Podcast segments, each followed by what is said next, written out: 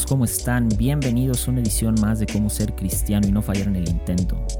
Esta conversación que vas a escuchar la disfruté demasiado, es con una amiga de hace más de 10 años, la Valls.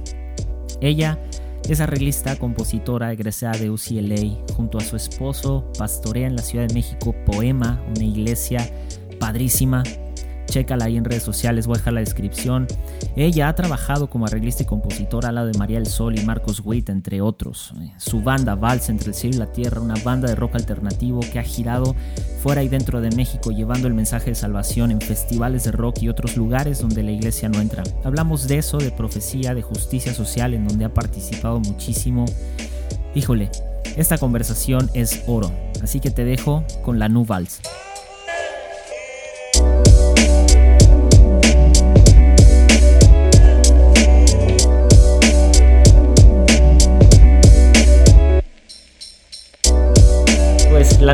Gracias, gracias por tu tiempo, por tu espacio y preséntate a la audiencia, por favor. Hola, pues yo soy Lanu Valls y ¿qué puedo decir? Me dedico a la música, a la iglesia, a Dios. Él me ha transformado desde hace ya muchos años y, lo único que trato es de vivir una vida que pueda dejarle algo al mundo, ¿no? Y, y algo hacia lo eterno no, no nada más algo, sino... Okay. No, sé cómo presentarme, pero algo así. Está bien, yo, yo, yo, yo lo voy a presentar porque es, se me hizo demasiada humildad para, para alguien como ella, pero está bien. Ah, la, Nu, como todos la conocen, este, ella eh, no solamente es ahora pastora junto con su esposo de una iglesia en Ciudad de México, se llama Poema, es también la vocalista, la arreglista y no sé qué más de una banda de rock que se llama Vals entre el cielo y la tierra, que ah, checa su música ahí, lo voy a, voy a poner algunas cosas en Facebook de ellos, que está muy chido. Y no solo eso, sino pues es toda una luchadora social que no sé cuántas veces has estado en el Senado de la República y qué onda contigo con eso, ahorita vamos a hablar de eso, pero es alguien que Ah, toda su, su, ministerio de alguna manera está enfocado hacia afuera y, y pues nada, ¿no? ¿Cómo estás? Pues súper emocionada de conocer gente nueva. Eso. Vamos, vamos a empezar con algo ah, sencillo eh, para que varios, varios te conozcan. ¿Creciste en la iglesia? Desde, o sea, ¿naciste cristiana de alguna manera o naciste en esta onda? Nací cristiana y como todo hijo pródigo, a, la hora de ser adolescente, pues ya em, hubo cosas que me llamaron la atención y pues me fui por las tortas y literal Dios me rescató a los 16 años. Entonces, sí crecí en la iglesia, pero no es como que siempre fui niña buena, ¿no? O sea, tuve que tener un momento de conversión, un momento de decir yo ya no puedo más y de encontrarme con Dios y que Él me transformara por completo. Wow. Durante este tiempo, como decías, de adolescencia en el que te fuiste por las tortas y todo el rollo, ¿cómo fue que regresaste, entre comillas, al redil, al redil después de ese tiempo adolescente, rebelde? Y... Híjole, pues eh, andaba yo como... Ay, a veces hay cosas que a uno no le gusta confesar, pero andaba yo haciendo cosas malas y eso hizo que yo, pues siendo joven de 15 años, ya me sentía yo como que mi vida era un fracaso, una desilusión, algo horrendo, y como que tenía esa espinita de regresar al Dios de mi infancia, ¿no? O sea, como que decía, cuando yo era niña yo era feliz, ¿qué me pasó? Entonces, como empecé a ir a la iglesia, eh, había una reunión de jóvenes, pero la verdad es que dije, ok, ya voy a ir porque tengo que buscar a Dios. Y era los viernes, pero cada viernes que iba a hacer la reunión, a mí me dolía la cabeza. O sea, era, no me lo inventaba yo, era algo así en mi cerebro que me inflaba y no quería ir porque me dolía la cabeza, ¿no? Entonces recuerdo que mi mamá, pues como notó de, a ver, ya que ir a la iglesia, pero no está yendo. Entonces fue bien padre porque ella eh, nos empezó a dar como doble domingo a mi hermano y a mí para que ah. fuéramos. Decía, si van, les doy más. Entonces, eso la verdad ayudó un chorro. No, no es que lo esté recomendando a todos los padres, pero era un pretexto para mí de que a pesar de que me dolía la cabeza, yo tenía que ir, ¿no? Entonces recuerdo que empecé a ir, eh, me empezó como a gustar, me asustaba en cierta forma algunas cosas, eh, otras me sacaban de, de, onda, otras me daban flojera, pero otras me atraían. Entonces fue así como raro, pero como un mes después de que yo empecé a ir, hubo un campamento y me invitaron. Y pues yo con mi idea de campamentos de niños, cuando yo iba, cuando era niña, pues yo decía, ah, pues qué padre ir de viaje, fogata, bombones, juegos, pues está súper bueno, ¿no? Entonces yo fui, fui al campamento, hice amigos y llegamos y la primer eh, pues noche que estábamos ahí nos dicen, después de, comer y tal, eh, nos dicen, bueno, los esperamos en, en, el auditorio para tener un culto, ¿no? Este, a las 7 de la noche. Y yo así como, espera, ¿qué les pasa a esta bola de religiosos? O sea, esto es un campamento. Si quisiéramos ir a la iglesia, para eso vamos a la iglesia en la ciudad, no tendríamos que venir a un campo, ¿no? Entonces me cayó bien gordo que hubiera predicación, la verdad. Dije, bola de ñoños, bola de fanáticos y ahí voy y, este, y llegamos pues a lo que fue el, el servicio de la iglesia, empiezan todos a cantar y a brincar y todo, y yo como estatua parada en medio de todos diciendo están locos, pero bueno, X, ¿no? Está bien, ya acabará. Luego fue la predicación, el sermón, y pues nada fuera de lo común, pues digo, yo como niña ya había escuchado bastantes cosas, pero recuerdo que al final el pastor dijo, eh, pues ínquense todos, ínquense todos y hablen con Dios y tal, ¿no? Y yo así como, no, no, estábamos de pie, se hincan todos y yo parada en el centro del auditorio, yo era la única parada y dije, no, si no me hinco, van a venir ahorita los edecanes a obligarme y va a ser un ridículo, y pues ya mejor, ¿no? Total, me hinco y en el momento en que yo estaba hincada, haz de cuenta como si todo se hubiera borrado. O sea, todo el resto de la gente desapareció y de pronto éramos yo y Dios. Y lo único que pude hacer es como callarme y decir hola. O sea, fue así como, sí, o sea, como de pronto estábamos cara a cara y yo así de, hola, perdón que no te he buscado en años. Entonces, fue algo muy, muy padre porque, bueno, eh, voy a irme a otro tema que a lo mejor no muchos conocen, pero existe el tema de la profecía, ¿no? Sí ubican eh, a veces como esta gente que, que habla de parte de Dios y así, ¿no? Entonces yo recuerdo que el pastor había dicho en ese momento, eh, bueno, antes de que nos encaramos, había dicho, si alguien necesita oración especial, vengan aquí al frente porque los profetas van a orar por ellos, ¿no? Entonces jamás iba a ir al frente. Yo simplemente me hinqué, saludé a Dios, me quedé en silencio porque no sabía ni siquiera cómo hablarle, no tenía cara yo para hablarle.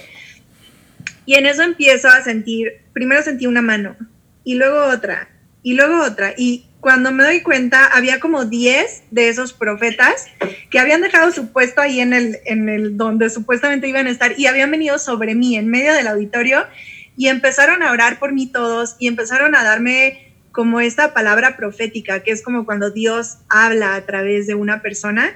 Y, y, Dios me empezó a decir a mí cosas que solamente Él y yo sabíamos, ¿no? O sea, Dios me empezó a decir que me perdonaba por todo lo que había hecho, que me amaba, que me estaba esperando. Entonces, para mí fue algo que me hizo tanto sentido, o sea, literalmente Dios me habló.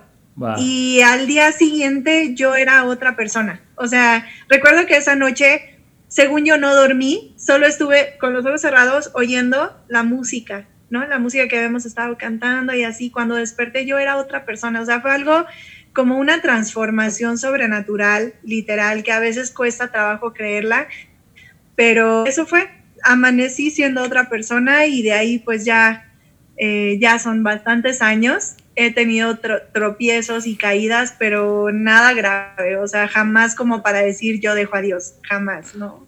Wow, wow, qué chido. No sabía esa historia, pero está, está, está chido. Ah, ya sé. Ah, ok, entonces tienes, tienes esta conversación con Dios ah, de alguna manera, eh, una conversación honesta y además e, eso me gusta y, creo que, creo que es, eh, me das, me das entrada para algo bien padre y es a lo largo de, de los años, ah, después de, esta, de este momento, ¿qué de este momento que tienes con Dios en esta intimidad, en un campamento, cargas a la fecha? Es decir, ¿qué, de ese momento a la fecha para ti sigue siendo como una, una especie de, no de recordatorio tal vez, pero algo, algo que te haya dejado como marcada? Pues fue, fue ese momento como de saber si le importo a Dios, ¿no? Mm. O sea, como yo era una más. Me acuerdo que en, en, ese campamento éramos como 350 personas. O sea, yo era una más. No, no tenían nadie por qué haberse acercado a mí, no tenía Dios por qué haberme hablado. Y fue algo tan especial que para mí me quedó grabado el decir, sí le importa a Dios, ¿no? Y me ha pasado eso mismo, esa misma sensación, eh, como unas cuatro o cinco veces en la vida, ¿no? Eh, hay, hay mucha gente en, en, todo este rollo profético, se mueven cosas buenas y a veces cosas raras, ¿no? Y mucha gente es como, quiero que cualquier persona vaya, así como, como la gente fuera del ambiente de iglesia, van y buscan adivinos, brujos o personas que les lean la mano y todo, así dentro del cristianismo muchas veces se busca como al profeta, ¿no? Quiero que me hable y que me diga de mi futuro y con quién me voy a casar y, si pongo el negocio o no, y ya saben, ¿no? Entonces cae como en este mismo onda de, de buscar una respuesta y yo la verdad nunca he sido así porque siempre he pensado, no, pues qué tal que lo manipulan, que lo inventan, qué sé yo, ¿no? O sea, uno es, digo, soy muy creyente, pero a la vez es raro porque soy, soy como escéptica, entonces es, raro, pero aún sin buscarlo, Dios me encuentra. O sea, yo no estoy ahí como viendo, ay, alguien dígame algo, sino que yo estoy acá tranquila y viene Dios y me habla. O sea, Recuerdo que una vez en un festival internacional de jazz en Jalapa, hace muchísimos años, eh, hicimos un, concierto al final, pues de jazz, todo era como fuera de ambiente de cristianos ni nada que ver, ¿no? Sí. Y, y cuando acabamos de tocar y nos despedimos, uno de los maestros más eminentes, que de hecho venía de Berkeley y quién sabe qué tanta cosa, me empieza a decir, tú tienes algo grande y tú y tu música van a traspasar naciones y van a traspasar fronteras. Y cuando tú tocas, algo se siente. O sea, hace cuenta que me empezó a profetizar, pero era una persona que, pues, digo, nada que ver con Dios, ni estábamos en una iglesia, ni nada.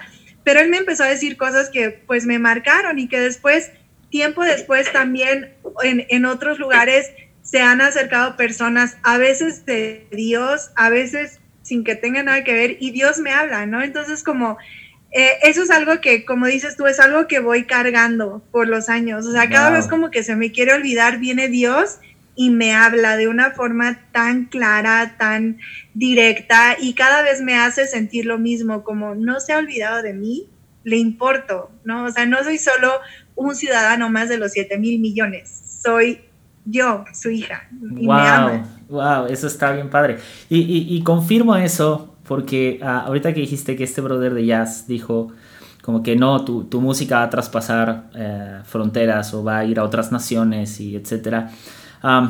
tú has, la neta, porque lo tengo que reconocer, tu, tu, tu, chamba como arreglista y compositora, que es lo que estudiaste, creo que ha sido a través de eso, ah, porque hoy tienes una banda de rock que, que, yo sé que eres muy fan del jazz ah, y, y, de hecho Ah, no, no, no, de hecho yo soy fan del pop y del RB. Eh, ok, ahí está. Pero, no, bueno, pero vamos, vamos, o sea, yo me acuerdo eh, algunas veces cuando eh, compartíamos ministerio y, jalábamos juntos para todos lados, este, yo me acuerdo que una vez fuimos un par de veces a, escuchar jazz, fuimos, vaya, anduvimos como que rolándola un montón de tiempo.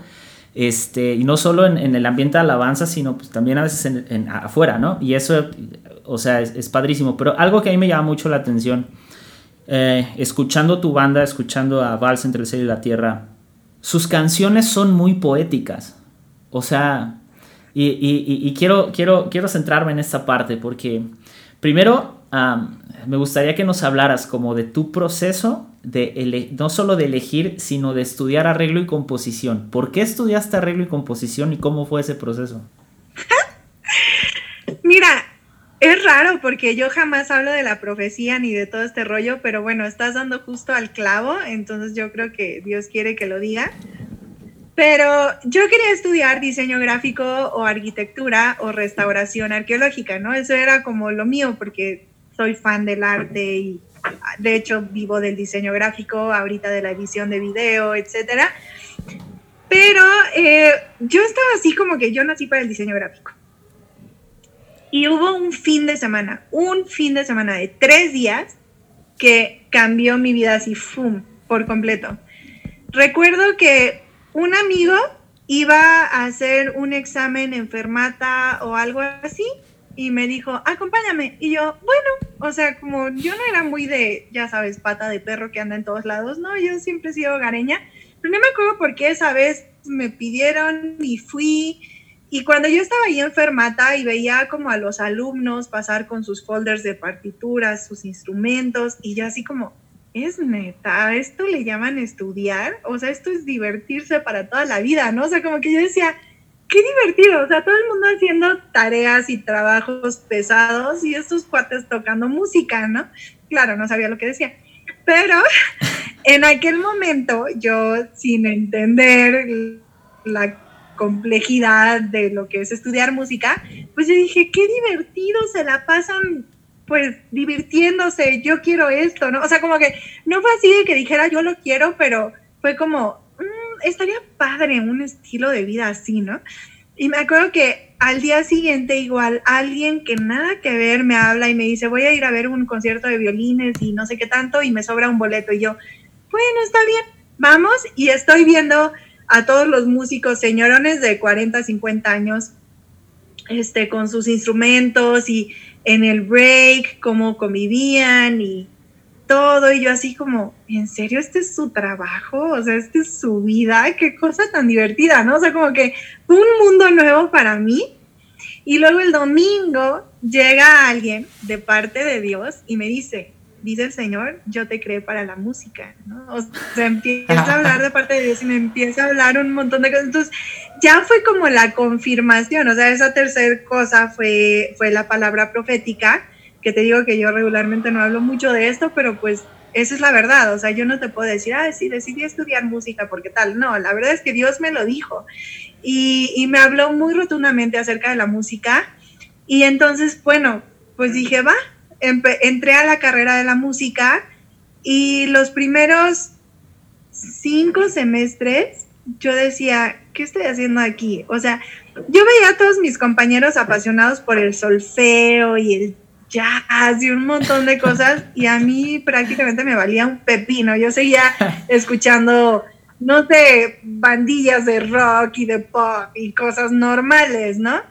Entonces para mí fue como, pues quién sabe qué estoy haciendo aquí, pero yo estoy segura que Dios me dijo y estoy obedeciendo. Y sin embargo, en el, en el séptimo semestre, eh, en la carrera, a la mitad de la carrera, empiezas a estudiar composición.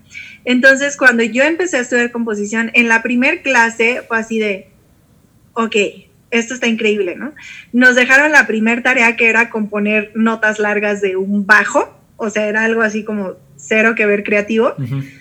Y recuerdo que cuando llegué yo con mi composición de, redondas en, en, línea de bajo y la empiezan a tocar en el salón, yo estaba así como petrificada diciendo, eso salió de mí.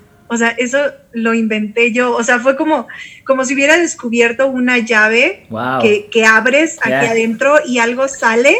Y fue algo así como sobrenatural. O sea, en ese momento yo entendí, dije, para esto nací. O sea, me cambió la vida, amé mi carrera, amé la música y empecé a estudiar, bueno, más bien seguía estudiando y me especialicé en la cuestión orquestal, ¿no? E, esa es la, carrera de la música, el arreglo, la composición, todos estos rollos súper viajados que la verdad no es nada fácil como yo lo pensé al principio. Sí, ahí, sí una...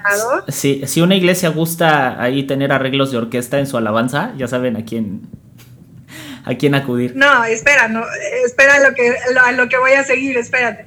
Entonces estudié todo esto y, hice arreglos para Big Band y no sé qué. Luego me gané una beca para ir a estudiar a, Los Ángeles con estudiantes eh, súper talentosos de todo el mundo y ah, formaron una orquesta sinfónica de todo el mundo. Estuvimos en Universal Studios, Fox Studios. Este, nuestro maestro era que el hermano de, de, John Williams, Don Williams, que el compositor de Los Simpsons, que el tal, ¿no? O sea, era así como Hollywood. O sea, estábamos así como no, wow. Y, y, fue impresionante, o sea, para mí era un sueño hecho realidad el poder tener una orquesta aquí en mis narices y escuchar el sonido real de ah. una orquesta, no sabes, es algo que te quieres morir, o sea, es, es como la cúspide de la humanidad, ¿no? Pero después de todo este esfuerzo y todo lo que me costó a mí hacer composiciones orquestales para, para todo este rollo, y los desvelos y el no dormir y acabar en el cardiólogo y todo esto, al, en el último día de, todo ese curso que se llamaba The Henry Mancini Institute en UCLA, en el último día dijeron, bueno, ya nomás de relajo, armen cada quien un jam con sus amigos y hacemos un showcase, ¿no? Un conciertillo informal. Pues ya sabes, el mejor pianista de París, la mejor violinista de China. No, eran unos jams de jazz, eran unos jams de jazz que otro nivel, o sea, suprahumanos. O sea, no, no sé ni cómo llamar eso, pero no había forma de, competir con eso. Y decía, yo qué rayos voy a hacer, porque yo iba ahí, la verdad, en calidad de compositora, no de instrumentista, ¿no? Entonces, eh, me acuerdo que me junté con una amiga que era trombonista. Ella no cantaba, yo tampoco, pero dijimos, vamos a componer una canción, o sea, de cualquier cosa. O sea, yo ni siquiera componía canciones, pero y tocaba en la guitarra tres acordes de así de fogata tal cual sol rey do no entonces eh, compusimos una canción ahí entre las dos medio hicimos voces una canción de amor cualquiera y me acuerdo que nos tocó al mero final del showcase o sea todos los megagenios de jazz tocaban y todos uh, ya saben no y en eso nos pasamos mi amiga y yo, que yo ni guitarrista, ni, ni somos cantantes, ni nada. Y luego aparte con mi mal inglés, porque obvio era en inglés, entonces así súper mal pronunciado, terrible. Tocamos nuestra canción y yo dije, no, pues ya esto es relajo, esto es de amigos, nomás se van a reír y no pasa nada, ¿no? O sea, no estamos tratando de demostrar nada. Y me acuerdo que terminamos la canción y había un silencio en la sala, pero un silencio así de ya se fueron. Y en en eso se em, empiezan a, empiezan como a aplaudir y empiezan a ponerse de pie. Eso que no hicieron con ninguno de los anteriores, ni con todas nuestras obras sinfónicas, ni nada.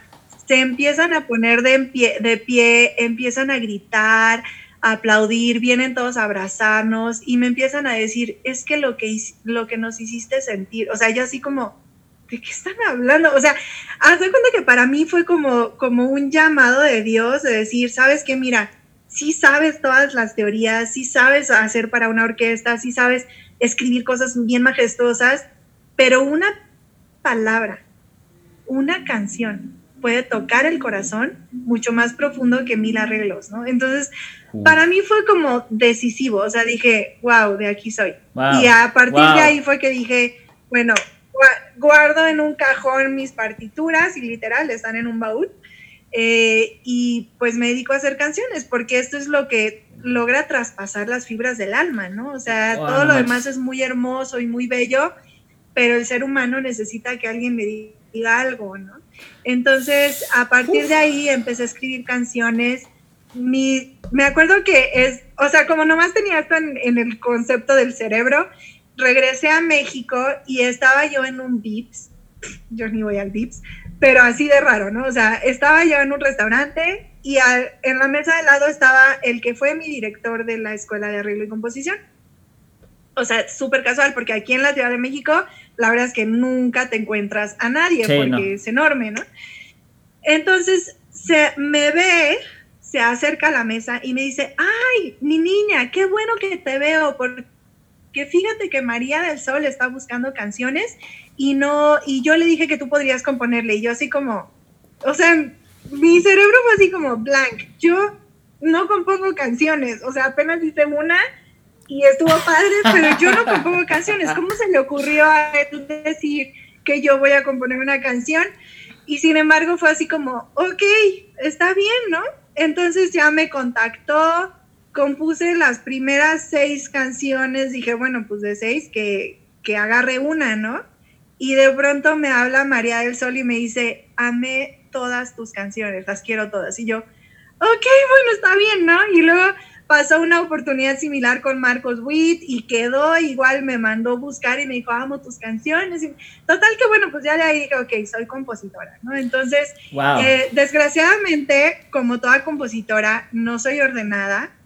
Entonces se me va la vida a veces en mil cosas y no logro como concretar, aterrizar y planear bien. Y bueno, se me han ido años y realmente no he hecho algo así como que digas que, uy, wow, me hice súper famosa y llegué a las grandes ligas. Pues la verdad es que no, porque se me va la vida el, eh, Pero, el día a día y pues ahí vamos, ¿no? O sea, en la medida de lo que puedo, hago lo que puedo y pues existo, ¿no? Y, y sé que Dios me usa a pesar de, de, lo poco que uno puede a veces organizarse y hacer. Wow, wow. Ah, Sí, de, hecho, ah, justo tocaste lo que iba a preguntar acerca de el Marcos Witt y, María del Sol, porque ah, honestamente son dos proyectos, eh, en especial de María del Sol es, es, un proyecto bastante, bastante bueno, eh, y, pero voy, voy, a, voy a la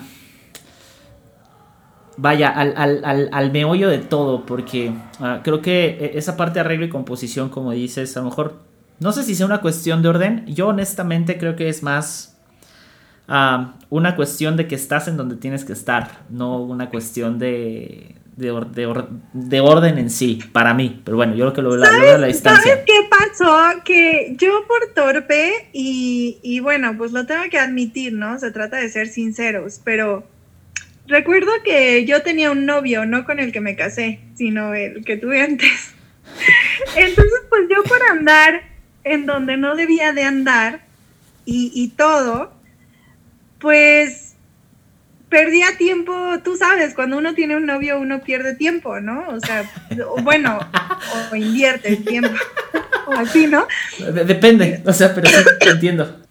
Entonces yo recuerdo que conocí en una expo cristiana, nada que ver, a un chavo que era, bueno, señor, que era el director de la disquera de una banda que se llama Rojo, que era pues bastante conocida.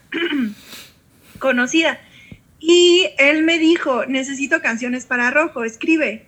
Y yo mm, vivía al día eh, haciendo travesurillas o soperías o como quieras llamarle y me acuerdo que se me fue esa oportunidad por tonta, ¿no? O sea, son cosas que a veces uno dice, si yo lo hubiera hecho, mm. bueno, a lo mejor ahí había un camino diferente, ¿no? Mm. Pero no, yo viví la vida así como, ay, hoy no pude y mañana tampoco y esta semana no pude. Y ya para cuando le escribí, no, ya habían sacado el disco, ¿no? Entonces, por, a eso me refiero con que hay veces que Dios te da oportunidades y tú no las tomas, ¿no? Entonces, eh, a veces pierdo el tiempo bastante. O sea, por ejemplo, el hablar de María del Sol y Marcos Witt, pues es como, pude haber compuesto canciones para otros grandes, ¿no? Pero la verdad es que no lo hice porque se me iba el tiempo en cualquier cosa. Y lo poco que he hecho, pues ha sido, pues ahora sí que lo poco que he publicado. O sea, la verdad, te confieso algo, tengo un don de parte de Dios, que es el componer. O sea, yo ni siquiera, y, lo digo sin presunción porque no es algo que yo hago. No, no, no, yo, yo, yo, escucho en el aire. Yo lo confirmo. Lo que te iba a decir, déjame acabo mi idea. Dale, dale, dale. Porque si, siento que si, siento que si la dejo en el aire suena bien prepotente. y la quiero, o sea, no quiero que la gente se, se quede con la idea de, ay, esta cuata piensa que tiene un don. No, la razón que de lo que estaba diciendo, de que tengo un don, es que yo, yo agarro una guitarra, un piano y simplemente transcribo lo que oigo. O sea, es, como, como una cosa, otra vez, es, te prometo, jamás hablo de la profecía, pero es como una cosa profética, ¿no? O sea, yo empiezo de principio a fin y la tengo que grabar porque si no la grabo ya no supe qué fue. O sea, no es mío, no es lo que yo hago, no es mío, es como algo que está ahí flotando, simplemente lo bajo, ¿no? O sea, y sabes que me pasó, lo puedo confirmar porque me pasó una vez cuando estaba estudiando composición, que yo tenía que hacer una sinfonía cada semana porque mi maestro que tanto amé estaba bien loco y así nos exigía. Entonces me acuerdo que llegué de la escuela y dije, voy a hacer algo sin oírlo. Y empecé con una partitura, dije, Señor, úngeme, tú díctame y voy a hacer algo sin oírlo. Sin ver, casi, casi. O sea, agarré la partitura y empecé a escribir notas a lo loco. Cuando toqué eso y lo secuencié, no, no, no, suena, ah, todavía lo tengo grabado, suena impresionante. Entonces, o sea, es como parte de esto de, no soy yo, o sea, no son mis ideas, es como la música ahí está, eh, Dios la inspira y uno nomás transcribe, ¿no? Wow. Eh, pero esa es la razón de lo que yo te decía, o sea, a lo mejor la falta de organización es la que a mí me ha detenido bastante, porque componer una canción a mí me toma 15 o 20 minutos, pero de eso a poder grabarla está cañón. Entonces, bueno, ya estoy como pensando si algún día me voy a animar a hacer lives u otra cosa, porque grabar y, editar los soniditos y, hacer mil tomas de la voz y todo, eso es lo que realmente me detiene mucho. Y, por falta de esa organización, pues es que no, no he hecho más, ¿no? Eh, Háblanos un poco, porque bajaste súper bien la idea y, creo que, vaya, si, si, si así funciona tu, tu manera de componer, de que escuchas algo como dices, a manera profética o whatever. y simplemente lo, tienes que grabar porque no sabes si va a regresar otra vez. está muy grueso. Pero eh, déjame cambiar como un poquito. Y, te puedo decir que la mayoría se ha perdido en el aire. Sí, seguro, seguro. Pero déjame cambiar un poquito. falsa entre el cielo y la tierra. Creo, creo que esa es una parte importante de, de las cosas que haces. Eh, y digo importante porque se desenvuelven en lugares que no, no es iglesia. Entonces, cuéntanos un poquito cómo surge el proyecto y los lugares donde han estado, porque supe que el año pasado tuvieron una gira, si no me equivoco, por California. Ah, y, como que todas estas puertas que Dios, Dios les ha abierto. Yo creo que Dios nos ha, no sé, yo, de hecho pasó algo muy chistoso. La primera vez que fui, recuerdo que dije, bueno, vamos a ir a Estados Unidos, voy a practicar dos canciones en inglés y estuve estudiando, estudiando, checando la traducción con mi prima gringa, no sé qué, y, repasando las canciones, la pronunciación, todo, para que, para que a la hora de la hora con los nervios me pudiera salir, ¿no? Me esforcé un buen. Llego al concierto, al primer concierto, y este, empiezo a cantar pues mitad de español, mitad inglés, ¿no? Y cuando me bajo y a lo largo del día toda la gente se me acercaba y me decía, wow, tú eres la que estaba cantando en español, es que es increíble porque entendí dos palabras y bueno, todo el mundo se volvió loco de que yo cantaba en español y yo así como, y entonces para qué practique las de inglés, ¿no?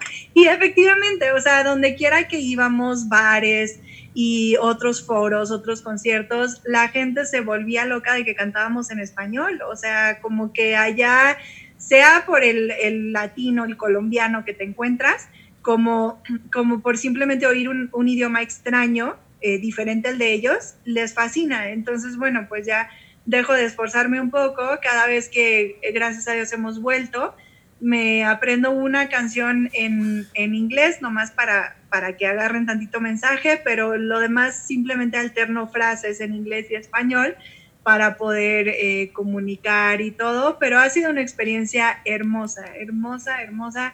Es impresionante que puedas ir a bares, porque prácticamente es, mm, o sea, siempre vamos con el pretexto de un festival grande que valga la pena el costo, ¿no? El, los viáticos pero el resto de las ciudades y fechas, pues las llenamos con bares, ¿no? Y, o foros así, eh, o, open mics, o cosas así. Y ha sido increíble el poder llegar de parte de Dios a dar un mensaje, una palabra de aliento, una palabra de esperanza, un rayo de luz en lugares donde gente jamás lo hubiera esperado, ¿no? O sea, la gente va a los bares a tomar, por, a desahogarse, a eh, calmar su depresión, lo que sea, y de pronto se topan con que venimos nosotros, los hijos de Dios, y les decimos algo acerca de su vida, de su eternidad, y lo reciben de una forma que te prometo, se me acercaban, se me han acercado hasta gringos ya de 50, 60 años o súper drogadictos o súper así de todo tipo de gente y es así como de, ¿qué estabas haciendo? Haciendo la piel toda chinita, ¿no? O sea, chavas que nos han dicho, ¿qué es esto que sentía? O sea, literal, la presencia de Dios ahí en el bar, ¿no? Entonces, y es muy padre, tengo por ahí alguna colección de, de fotos porque en todos lados donde vamos eh, hay o un póster del diablo o una pintura del diablo o un anuncio luminoso del diablo, siempre está como que el diablo, o sea, como que si fuera su casa, ¿no? Y a mí me da una risa porque pues llegamos nosotros y decimos con permiso, ¿no? O sea, traemos algo totalmente contrario, pero, pero Dios, Dios lo hace, Dios habla a las personas y es súper bello. O sea, para mí ir de gira con la banda es ver milagros diarios. Es, es mucho más que tratar de ser el importante o tratar de construir algo, sino entender que cada día que cantas, que tocas, cada día estás cumpliendo ya el sueño, estás llegando a la meta. O sea, no hay una meta que, que pueda ser los Grammys, o así, o sea, si logro tal cosa es que llegué. No, o sea, cada día llegas en el lugar más, más raro. Me acuerdo que la primera vez que tocamos en Los Ángeles, pues estamos volados de que íbamos a tocar en Los Ángeles, en Hollywood, así como en la mera zona, ¿no? Y llegamos al lugar y estaba atascadísimo. Y este, en el momento en que acaba el DJ anterior, que nosotros dijimos, no, bueno, ya de aquí somos famosos, ¿no? En el momento en que acaba él, como que todos eran sus amigos y se salen todos y se queda el bar completamente vacío. No te pases. Entonces, pero el único que se quedó, el único que se quedó era el chavo que nos había prestado los platillos. Pero ese chavo era hindú. Y se quedaron los bartenders y se quedaron el dueño y su novia. Entonces yo así como, ok, trágate el orgullo, trágate los sentimientos humanos, canta como si estuviera lleno, ¿no? Entonces cantamos, hablamos, casi casi con los ojos cerrados para no ver que no había nadie y decir, pues ni modo, le estoy cantando al aire, pero no pasa nada.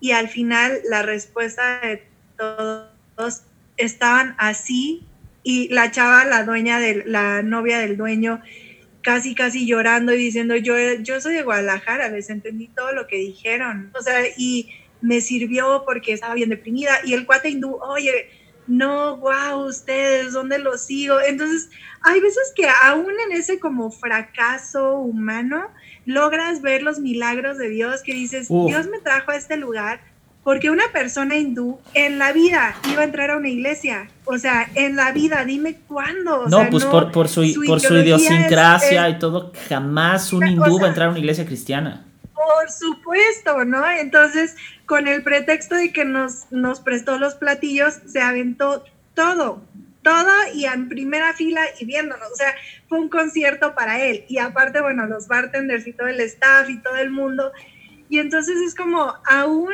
en el fracaso del éxito humano, no es, o sea, es decir, para el mundo podría ser como, ay, no pegan o no son famosos, pero para nosotros es vivir milagros todos los días. O sea, yo de verdad cada vez que salgo con la banda, digo, para esto nací, esto es lo mejor que me pudo haber pasado hoy y lo haría por siempre. Wow, wow, no manches. O sea, eh, y, está bien padre porque estás, uh, dijiste algo, híjole, brutal. Ah, ah, no, no, sé, es que no sé, necesito procesarlo, pero hay, algo súper chido de, todo lo que compartes y es que de alguna manera Dios, Dios les ha abierto las puertas en Estados Unidos. Esa es, es, una realidad. Sea por la letra o por lo que sea creo que es, evidente que Dios les ha abierto puertas y parte también de abrir puertas pues es también uno tiene que tocar, o sea, también uno tiene que decir, hey, o sea, se puede, no se puede. Y dime nada más, por cuestión de currículum, eh, ¿cuál ha sido el festival más grande donde ha tocado? bueno, este, con Vals, en, eh, muy a los inicios hicimos un festival en el Zócalo donde iba a tocar Molotov, Jaguares, La Gusana Ciega, etcétera, y estaba a reventar, 80 mil personas en el Zócalo. Recuerdo que el ambiente no era para nada pues como de, nosotros éramos los teloneros, ¿no? Los, los desconocidos que le abren a los famosos. Claro, claro. Literalmente todos entraban, todos entraban en, el nivel de teloneros porque la audiencia completa quería ver a Molotov. Entonces, todos los demás valíamos eh, basura, ¿no? Entonces, este, recuerdo que la banda que subió antes de nosotros, pues teníamos creo que 20 minutos cada banda tocó una o dos canciones y se bajó llorando el cuate. Y así diciendo, es que están bien pesados, es que no sé qué, y ahí voy yo, o sea, como diciendo, hijo, no antes, pues si a él le fue mal, pues ni modo, ¿no? Yo vengo en el nombre del Señor y si el ambiente está pesado y literal, ¿no? O sea, eran puras mentadas de madre, pero por 80 mil voces, ¿no? ¡Wow! ¡Qué duro! Entonces no era nada fácil pero yo dije, bueno, Dios aquí me puso y yo vengo a decirles un mensaje, ¿no? Entonces recuerdo que mis amigos que habían ido eran como 10, pues estaban regados por ahí hasta atrás, ¿no? Y entonces ellos me contaron al final, o sea, digo, yo, gracias a Dios, encontré el valor, la fuerza para hablar como si nada. Ahí medio me seguían mentando la madre unos, pero en general estaban tranquilos todos. Y, mis amigos sí veían por allá una chava recargada en un poste llorando, por allá otros chavos haciéndole así, o sea, como, y en, el, en YouTube me acuerdo que nos escribían personas tipo como con esos, en, el, en la foto de perfil tienen como un demonio y se llaman Dark 666 y ese tipo de cosas, ese tipo de gente. Los y, posers, y nos escribían y nos decían, no, esta banda rifó, se nota que son cristianos, pero rifaron. Y así como dices, wow, ¿no? O sea, como aún a pesar del ambiente pesado, Dios nos ha hecho hallar gracia delante de la gente y hablar con valor y eso pues nos, Oh, wow. hace rato platicábamos y, quiero, quiero ah, que eh, antes de seguir con lo último, eh, Ah, ustedes han estado en un lugar en Ciudad de México que es el Chopo. Para los que nos escuchan de otros lados, que no es a lo mejor Ciudad de México, quiero que nos expliques qué es el Chopo y, y cuál ha sido la experiencia de tocar en el Chopo. Voy a confesar algo, ya que este es el programa de confesiones. La verdad, yo nunca había querido ir al Chopo porque luego mi esposo iba y yo siempre decía, ay, no, yo ahí, pues yo soy fuerza, ¿no? ¿Yo qué voy a hacer ahí? Pero eh, eh, hay, hay, un movimiento que se llama Exodo Fest acá en México súper bueno de, de, metal. de metal. Entonces, no sé por qué hallamos gracia con ellos y nos han invitado últimamente pues a sus conciertos y a todo, ¿no? Pero somos como la primer banda de rock alternativo fresa que, que jamás ha jalado con ellos, ¿no? Entonces me acuerdo que habíamos jalado ya con ellos a varios conciertos y nos dijeron, oigan, irían al Chopo en diciembre con nosotros y nosotros sí. Y me dice el, organizador, el pastor Miguel, me dice, oye, pero ahí sí está pesado, ¿eh? No sé cómo te vaya a ir. Y yo, pues bueno, ¿no? O sea, yo ya le abríamos molotov, ya me mentaron la madre, pues ya X, ¿no? Entonces, este, llegamos y en lo que empezaba el concierto, pues me fui a dar una vuelta para conocer el dichoso Chopo, al que nunca había querido ir.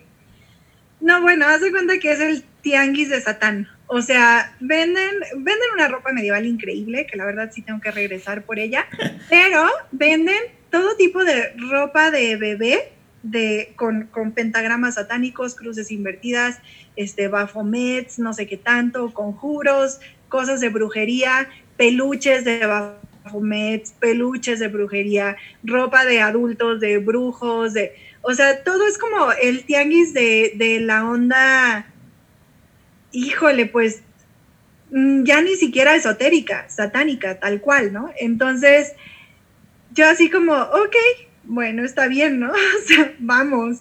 Y me acuerdo que subimos, empezamos a cantar y bueno, como si nada. O sea, como si estuviéramos en la iglesia todos felices, o sea, todos ahí drogados y alcoholizados, pero felices y yo hablando de la segunda venida de Cristo y yo así de que Él va a volver entre las nubes y Él te ofrece vida eterna y así como tal cual, ¿no? Y la gente feliz, o sea, me acuerdo que todavía nos bajamos y, y muchos... Eh, pues se acercaron que para comprarnos disco, playera, no sé qué, para invitarnos a sus radios de quién sabe qué tanto. La organizadora de los eventos del Chopo con su gafet se acerca y me dice, oye, no manches, o sea, ¿qué fue eso? He escuchado aquí, dijo, yo soy la que organizo los conciertos, he escuchado a cientos de bandas, pero lo de ustedes era algo diferente y no sé qué. Ahí estoy yo invitándola a la iglesia y un montón de cosas.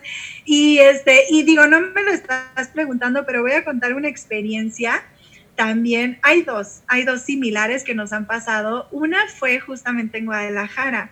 Una vez fuimos a un concierto de un movimiento que se llama El Cráneo, que es supuestamente satánico, y yo recuerdo que fuimos ahí y fuimos a tocar primero en la iglesia de unos amigos ahí en Guadalajara, no, no me acuerdo cómo se llama la iglesia, eh, pero eh, es de mi amigo Diego.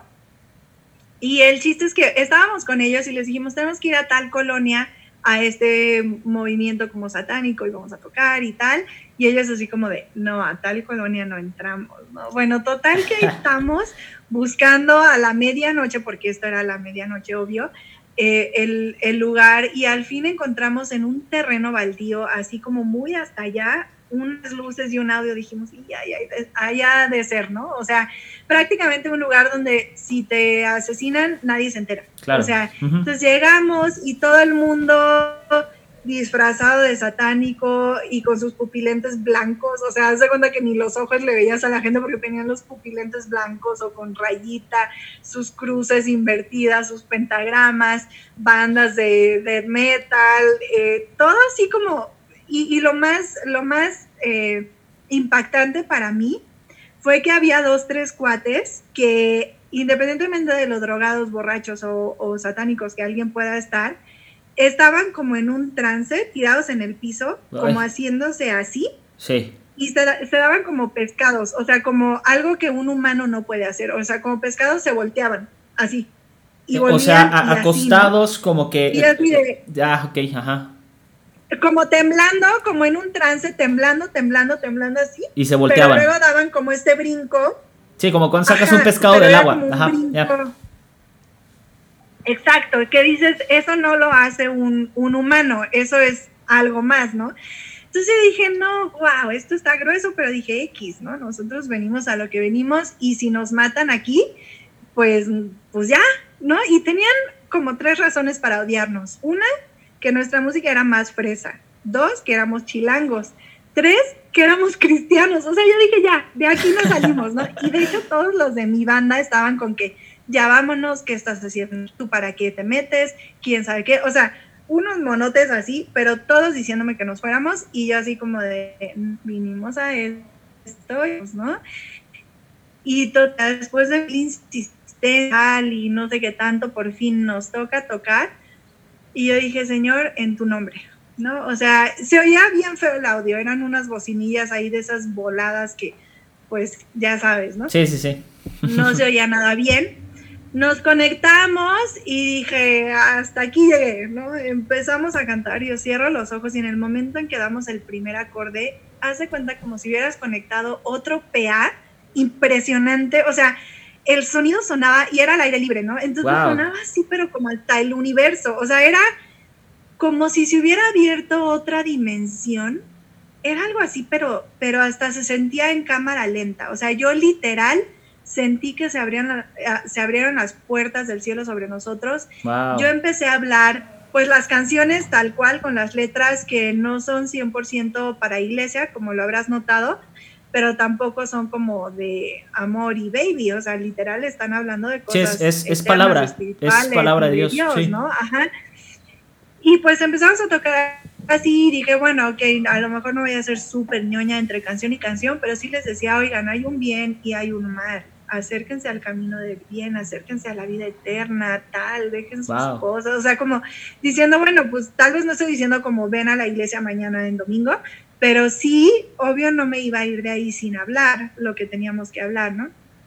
Y fue como súper impresionante porque yo así, como con miedo, ¿no? No quería ver nada. Cuando abro los ojos de que terminamos, toda la gente así, o sea, los que así con su, su alcohol y su droga. O sea, ya sin, sin platicar, todos impactados. Ajá. Y, y, y en el momento, pues lo que se me ocurrió, dije, bueno, pues tal vez van a comprar los discos, pero si se los llevan y los oyen, ahí ya literal hay una canción que se llama Jesús y que habla de él y pues ya en sus casas, pues ya que oigan el mensaje completo y todo, ¿no? Entonces dije, oigan, pues traemos discos y se los queremos regalar, ¿no? Los va a repartir mi amiga de allá. En el momento en que señalo, ya estaban todos sobre ella y de pronto ella voltea y me dice, ya no tengo, ¿no? Y, y la gente viniendo conmigo, oh. quiero un disco, quiero un disco, o sea, sí. Y me acuerdo que se acerca una chava y me dice, está increíble, fue tan bello y no sé qué, ¿te puedo, puedo poner la, la música de ustedes en mi estación de radio? yo, sí, claro, déjenme anoto tus datos para, pues, para mandártela y todo, ¿no? Yo soy pésima en seguimiento y jamás sigo a nadie, soy terrible, necesito a alguien para eso, pero ok. en ese momento anoté los datos, anoté los datos y me dice, y le digo, ¿cómo te llamas? Y me dice, no, no, no, anota el nombre de la página para que lo mandes ahí directo. El llamado de la bestia 666.com.mx. con una risa adentro porque dije, wow, o sea, me encanta Dios porque aún ahí, como te decía, de, todos los otros lugares donde hemos estado y que hay puras caras de diablos y pinturas de diablos y demonios y todo, aún ahí Dios hace su obra. O sea, es tan hermoso poder llegar a lugares así y ver cómo Dios actúa. Dios nos espanta. O sea, a veces la iglesia se espanta, pero Dios no, Dios está ahí dispuesto a hacer milagros, dispuesto a tocar a estas personas. Y me acuerdo que nos fuimos de ahí, bueno, después de hablar con mil personas, fue el día de nuestra vida, o sea, fue literal, yo creo que es el día que mejor nos ha ido en la vida. Y, este, y nos fuimos de ahí, seguimos, eh, fuimos a dormir y no sé qué, y a las 7 de la mañana me escribe una amiga que era la hermana del organizador y me dice, mira el mensaje que me envió y me manda la foto, decía, ¿qué onda con tus amigos? Amigos conquistaron a todos los satánicos. O sea, no dejan de hablar de eso, ¿no? Entonces yo así de, o sea, ellos seguían en la fiesta a las 6 de la mañana, pero todos impactados de la banda cristiana que vino, ¿no? Entonces fue algo súper hermoso Igual, no sé si tengamos tiempo, pero nos pasó algo similar en San Francisco, California. Y bueno, han sido historias por todos lados, historias que te hacen saber que estás ahí en el momento específico, o sea, que Dios te pone ahí. Y no, esto no se trata de quién es más famoso, quién tiene más likes, quién puede cobrar o no y cuánto por tocar. Yo, gracias a Dios, hasta la fecha jamás hemos cobrado por tocar pero hemos entendido que se trata mucho más que de eso, se trata de estar ahí cuando Dios quiere estar ahí, o sea, Dios quiere hablarle a las personas cada vez, en cada bar, en cada festival, en cada esquina, en cada lugar donde las personas están. Y uno simplemente se pone a las órdenes y uno va, ¿no? Y dejas de pensar en toda esa otra tontería de buscar la fama o, las oportunidades o, o ser tan grande o tan X como otros. Creo que más bien es Jesús el que es grande y Él ya es grande, Él ya se ganó todos los Grammys, o sea, no los necesitamos nosotros. Claro. Él ya se ganó la fama, Él ya es el número uno, nosotros no necesitamos eso, solamente necesitamos estar ahí con Él para, para simplemente llevar su voz, llevar sus verdades llevar, bueno, esa es otra historia. Creo que podríamos hacer un programa de seis horas, pero siempre que salgo a las calles, siempre me voy con la misma como frase, como decir, los milagros están ahí, como si fueran cajas de regalo o sobres. Mm. Están ahí listos. Y Dios mm. simplemente está esperando que nosotros salgamos para abrirlos. Wow, qué importante. él ya lo tiene todo hecho, todo puesto en la mesa. Lo único que está esperando es que a nosotros se nos ocurra salir para como abrirlos, despertarlos, hacerlos realidad. Pero él es el que hace todo. Y no, solo eso, yo creo que yo creo que ahorita tocaste un punto importante, sino también entender que el, movimiento, y ahorita, vamos a tocar esa parte, el movimiento de iglesia que hoy, que hoy tenemos como iglesia originalmente surge en la calle, o sea, originalmente surge en casas, originalmente surge eh, eh, en, medio de una sociedad muy caótica en ese entonces donde el, el, pueblo de Dios estaba siendo conquistado por los romanos. Entonces, que, como que no, o sea, si ves, si te asomas a la historia de la iglesia, ¿no? O sea, el pueblo de Dios viene, viene siendo un pueblo ignorante que Dios escoge y lo saca de Egipto. Y, es esta parte, ¿no? De que creo que como hoy en día, como hijos de Dios, como tú lo dices, necesitamos estar no solamente atentos y dispuestos a abrir estos regalos o estos sobres, me gustó como lo dijiste, sino creo que también perderle el miedo, ¿no? Perderle el miedo a movernos en lugares donde es más necesario que, dentro de cuatro paredes de la iglesia o dentro de mi círculo de amigos, ¿no? Porque también, digo, ustedes se mueven, por ejemplo, en el Chopo, por poner un ejemplo, pero hay otros, por ejemplo, que Dios los va a llamar a moverse en lo intelectual, en las universidades. Y, con esto quiero, quiero tocar esta parte. Ah, tú, tú eres pro ciertas luchas sociales, ah, porque sé que no estás involucrada en toda lucha social. Ah, Soy pro justicia. Sí, pro justicia, esa es la palabra, pro justicia, ¿no? tuviste la oportunidad de tocar, eh, eh, como nos decías, ¿no? En medio de todo este eh, movimiento de mujeres, lo cual es increíble, esta, esta parte. Ah, pero también te he visto levantar la voz. te voy a contar, te, voy a interrumpir por ahí para contar un testimonio. Perdón, es que yo tengo como mil historias. Le voy a hacer caso a mi esposo de escribir un libro. Pero pasó apenas. yo, te lo escribo, yo te lo edito. sí, yo creo que a finales de febrero eh, pasó que, bueno, fui a, cantar a un, em, lo que iba a ser como una, no es marcha, sino, ¿cómo se dice? Iba a ser un homenaje a Fátima y las víctimas de feminicidio. Fátima ah. es la niña que mataron apenas y tal, y que se hizo muy viral. Entonces iba a ser un, homenaje a. Entonces yo fui y este, y pues recuerdo que estaban en el Ángel de la Independencia. como 300 personas, la verdad no sé cuántas estaban, pero fue algo tan bello porque yo estaba, llegué y yo, ¿quién es la organizadora? Pues yo dije, me van a dar una o dos canciones y ya, ¿no? Y está súper bien, o sea, yo con eso soy feliz. Pero ya por fin encuentro a la organizadora y me dice, y le dije, oye, me contactaron para venir a cantar y tal, y no sé qué. Y me dice, ah, pues órale, vas, ¿no? Y yo, o sea, pero ¿cómo? ¿A qué hora? Me dice, pues ya ahorita, ¿no? Y yo así como, bueno, pero ¿cuántas? Pues las que quieras. Y yo, espera, o sea, y todos los medios ahí de noticieros y ya sabes, ¿no? Y yo así de, o sea, nadie va a iniciar este evento, o sea, como de que yo me arranque cantando, pues total que así me arranco, o sea, pleno todos los noticieros, todos los camarógrafos, medios internacionales, toda la gente ahí poniendo eh, flores a las víctimas, y yo agarro el micrófono y empiezo a hablar y a decir, cosas de la justicia y de tal, y que las mujeres, y que el amor al prójimo, y que tal, y empiezo a cantar y pues mis canciones todas hablan de Dios, lo siento, ¿no?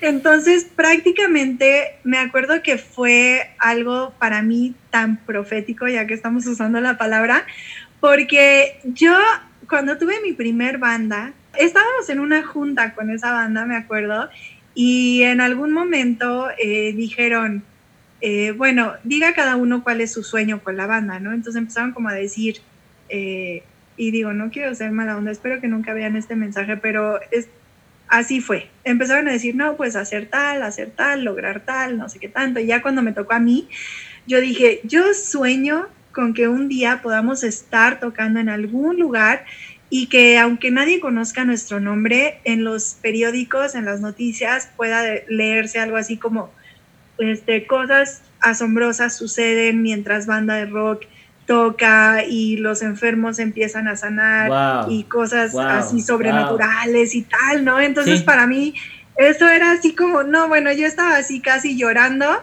y todos, mi, cuando acabo de hablar, todos mis amigos de la banda se me quedan viendo así como, ajá, y entonces me acuerdo que uno de ellos dice, bueno, las cosas sobrenaturales no son las importantes, lo importante es decirles que Dios y tal. Y, y yo así, y me, me quedé como tan, tan sacada de onda que ya no dije nada pero prácticamente fue qué hago aquí, ¿no? O sea, porque no estamos creyendo lo mismo. Y no es que las cosas sobrenaturales sean lo más importante, por supuesto que no, estaba de acuerdo con eso, pero dije, creo que no estamos soñando igual. Yo sí sueño que, que Dios se manifieste, ¿no? O sea, de, como, como Él se manifiesta. ¿no?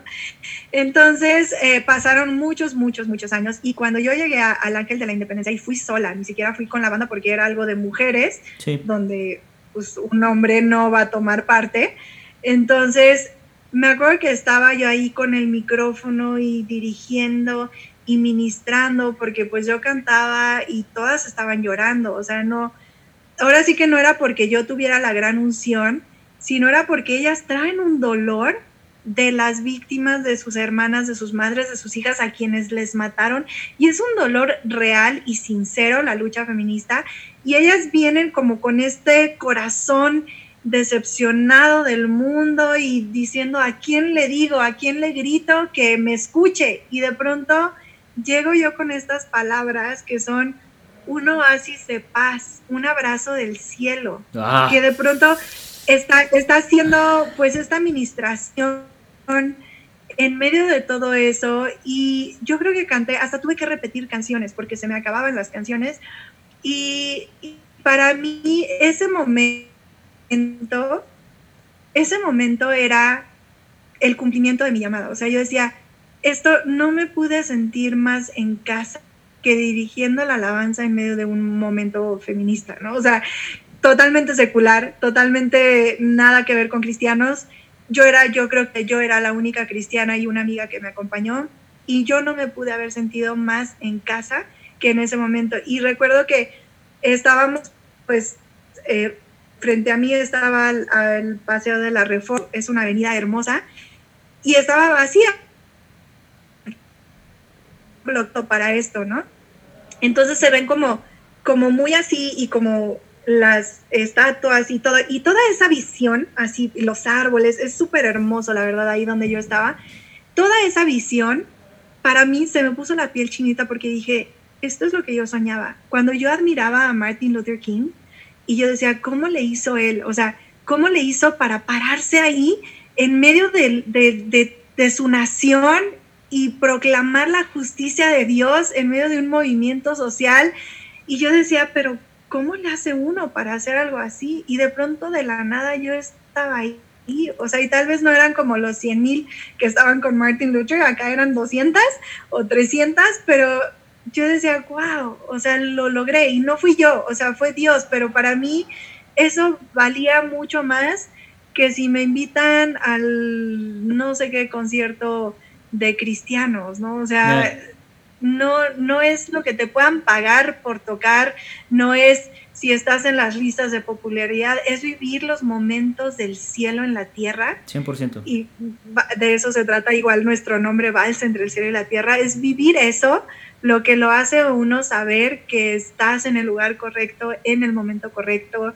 Y bueno, han sido cumplimientos así súper hermosos. Me acuerdo que te empecé a contar esto porque estabas diciendo algo y dije, te voy a interrumpir. Ah, ya, porque empezaste a hablar del, del movimiento feminista y todo. Y sí, ha sido algo súper hermoso. O sea, ahora que fue la marcha del, del 8 de marzo, esa semana yo me quedé afónica y varias personas me decían, es que ya ves, es una señal de Dios para que no vayas. Y yo decía, me estoy aventando al precipicio por ir a la, a la marcha del 8 de marzo, pero yo sentía mucho en mi espíritu, tenemos que estar ahí porque son miles y miles de mujeres que están buscando una esperanza y mm. no la tienen. O sea, ¿y cómo no vamos a estar ahí nosotros que la tenemos? O sea, ellas buscan una respuesta, nosotros tenemos esa respuesta, ¿cómo no vamos a estar ahí? O sea, yo decía que esto va mucho más allá de que si estás a favor o en contra. O sea, Dios es tiene que estar ahí para responderles, para abrazarlas en su dolor, etcétera, ¿no?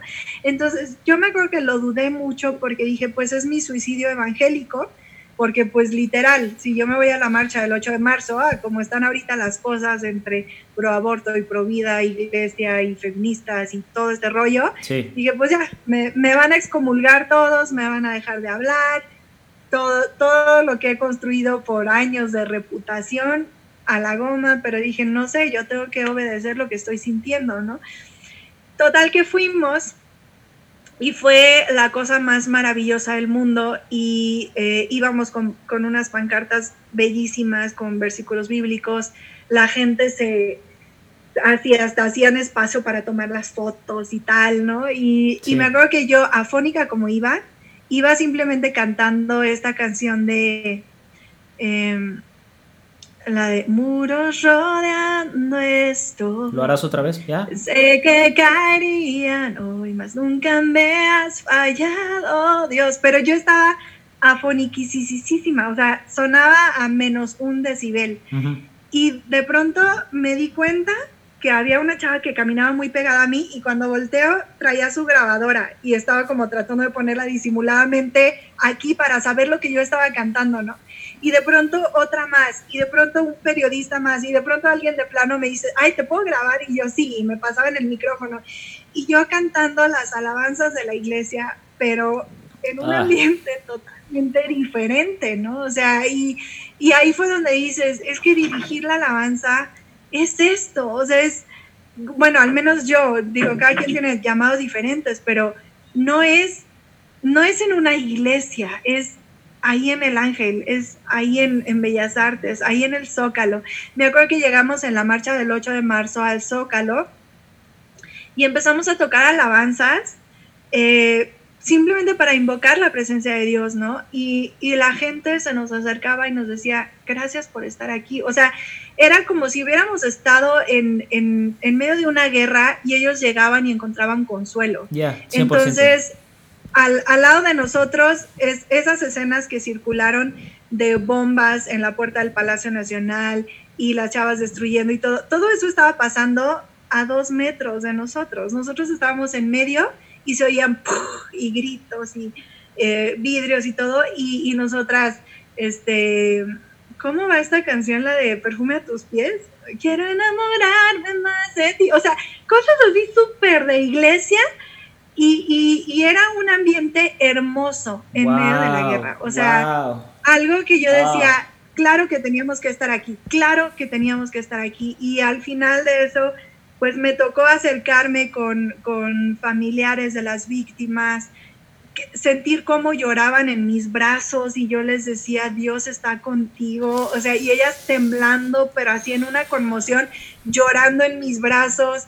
Y luego, eh, por ejemplo, me topé con, con, otra chava, ya cuando me iba, estaba una mujer con una lona en el piso y, y la lona pues tenía la cara de un de un niño desaparecido, ¿no? Y entonces la veo y estaba ella sola y me regreso y yo, hola, ¿cómo estás? Y me dice, pues bien, aquí. Y le digo, ¿es tu niño? O sea, volteaba la foto y le digo, ¿es tu niño? Y me dice, sí, me lo arrebataron de los brazos hace tres meses y ah. no sé qué hacer. Ah. No lo encuentro y no sé a quién decirle, ¿no?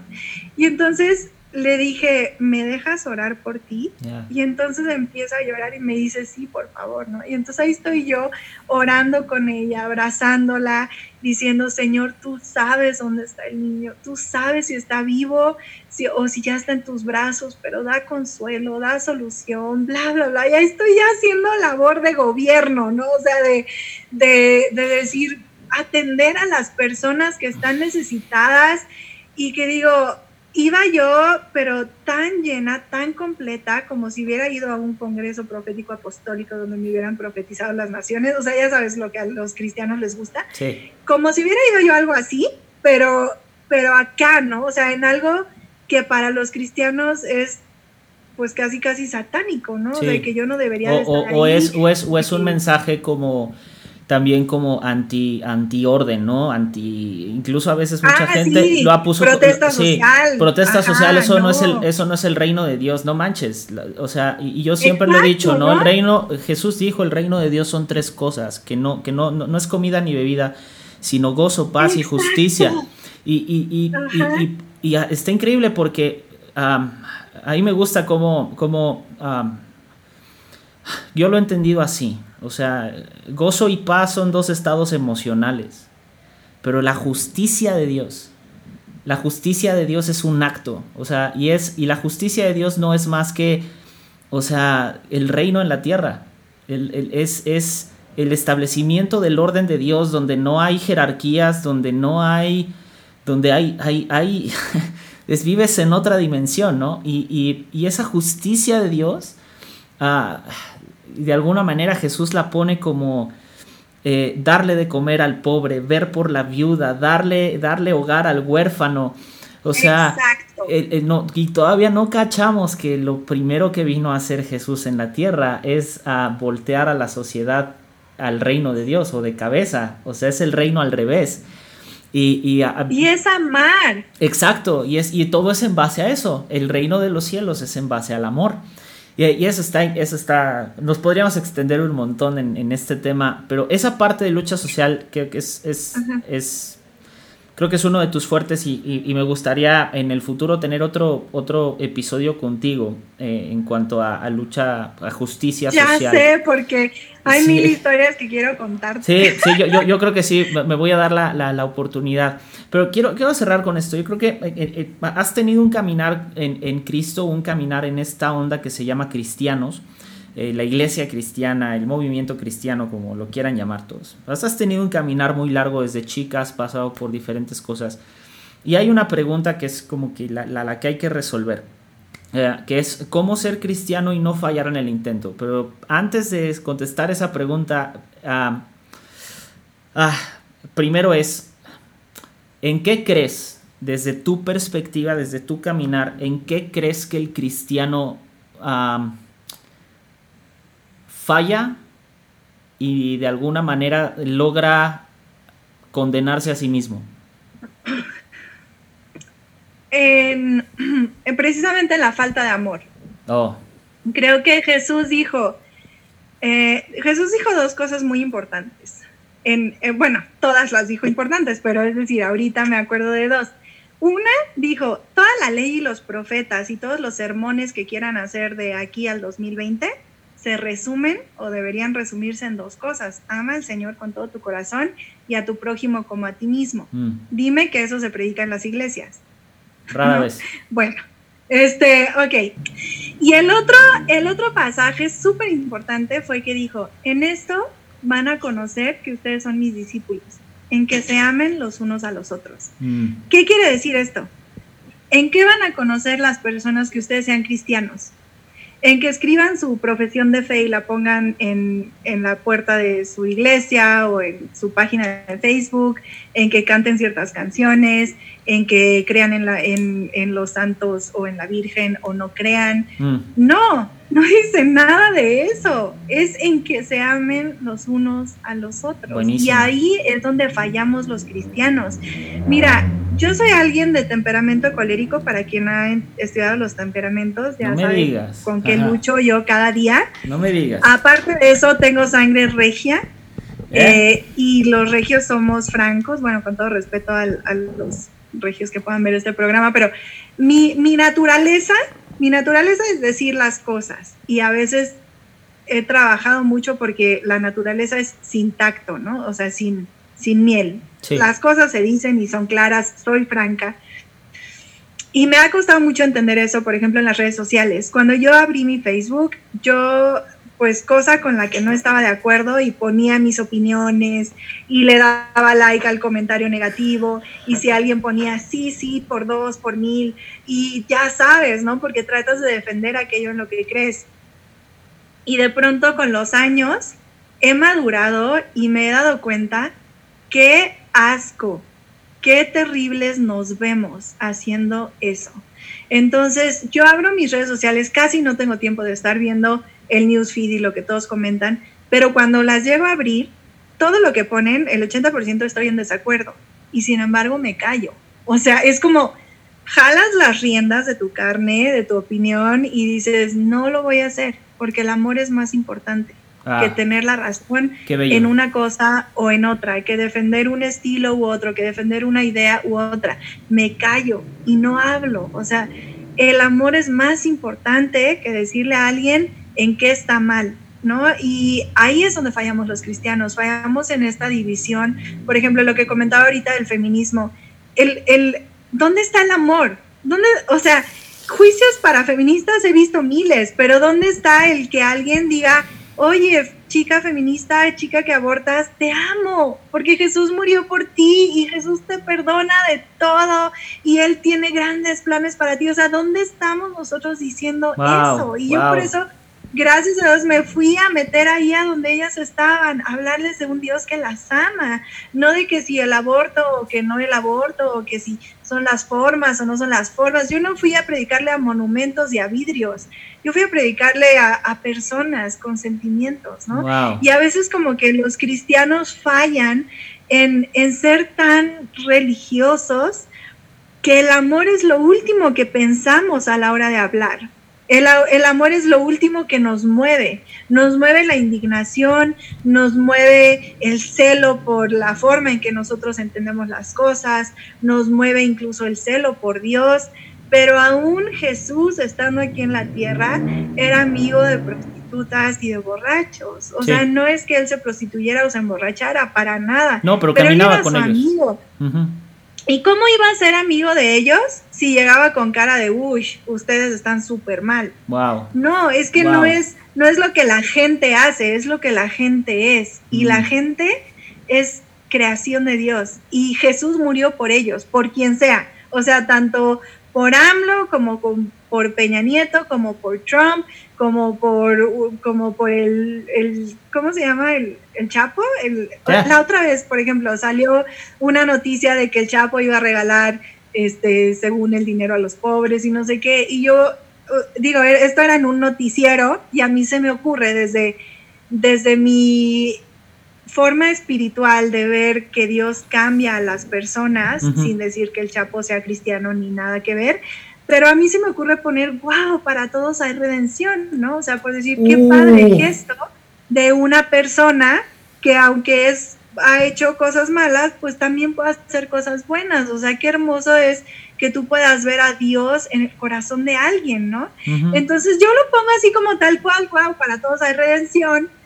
Y no te llovió, se me ocurrió te llovió la ola de reacciones que me iban a llover. Y esto era en un ambiente no cristiano, ¿no? O sea, aquí ya me desvié del tema, pero a lo que voy es que la gente tiene hambre de, venganza, de juicio, de que, al de que a la gente le vaya mal por sus errores, ¿no? O sea, a mí me empezaron a decir, ¿cómo te atreves? Ese hombre debe arder. Y, y yo así como, ¿por qué estamos tan afanados en que a la gente se le señalen sus errores? Y eso pasa dentro de la iglesia, ¿no? Mm. Uy, si un pastor cae en adulterio, haces el boletín internacional, miren, este pastor está mal, miren esta enseñanza, miren lo que dijo, miren cómo tal iglesia creció a base de cosas malas. O sea, sí, todos nos equivocamos, todos tenemos errores, todos tenemos un pecado escondido y todos tenemos algo que cambiar, pero nos vemos muy mal señalando eso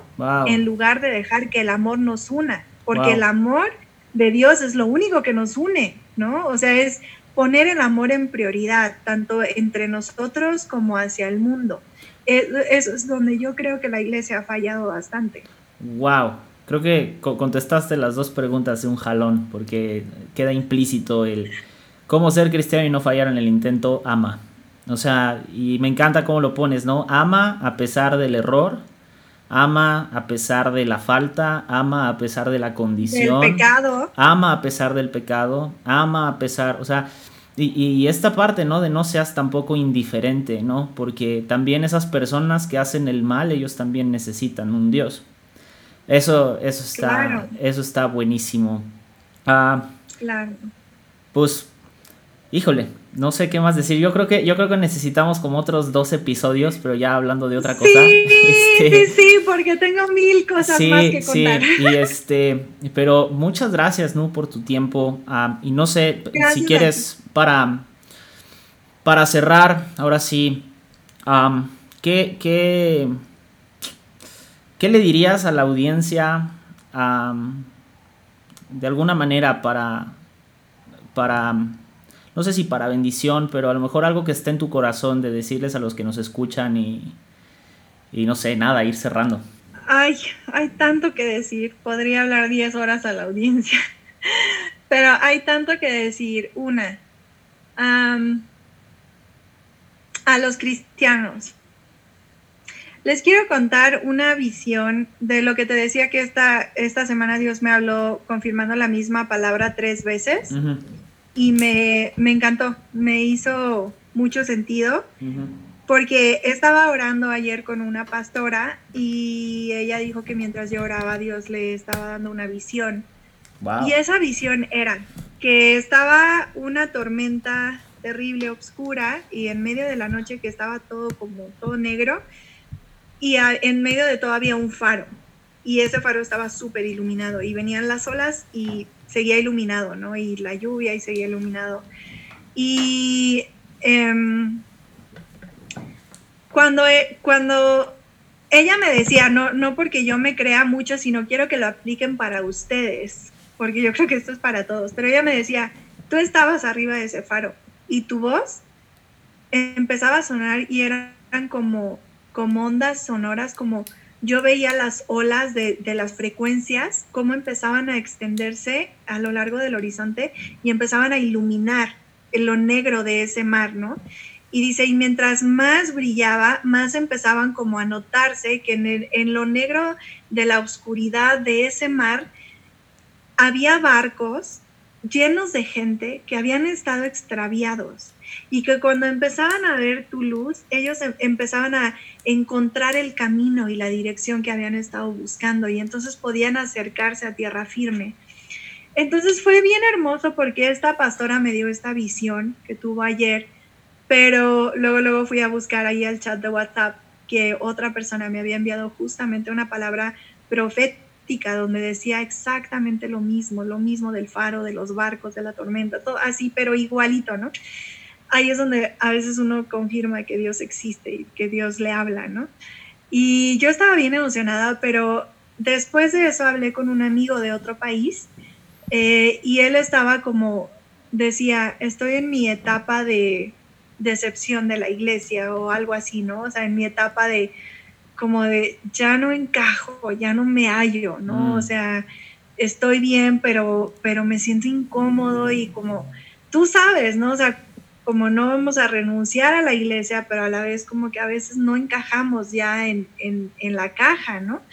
Y, y yo le, le, dije, mira, hay esta visión, esta escena.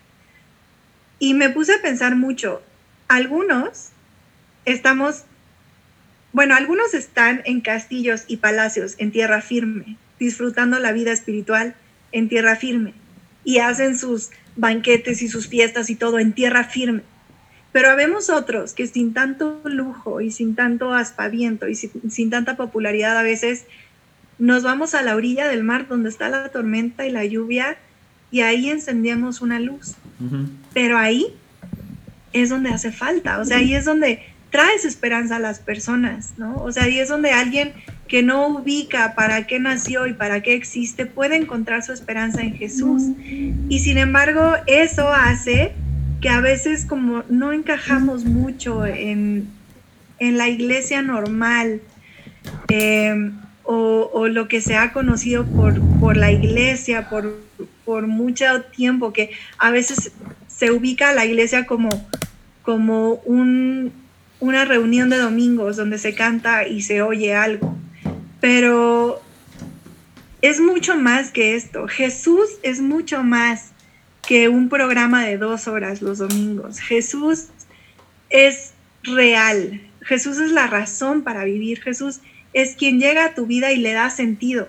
Es quien llega a tu obscuridad y la ilumina. Jesús es, es quien te hace nacer de nuevo y encontrar para qué estás en esta tierra, ¿no? Entonces, si tú eres cristiano, de los que nos están oyendo, si tú eres cristiano, pues trata de brillar no donde está iluminado, sino donde haces falta.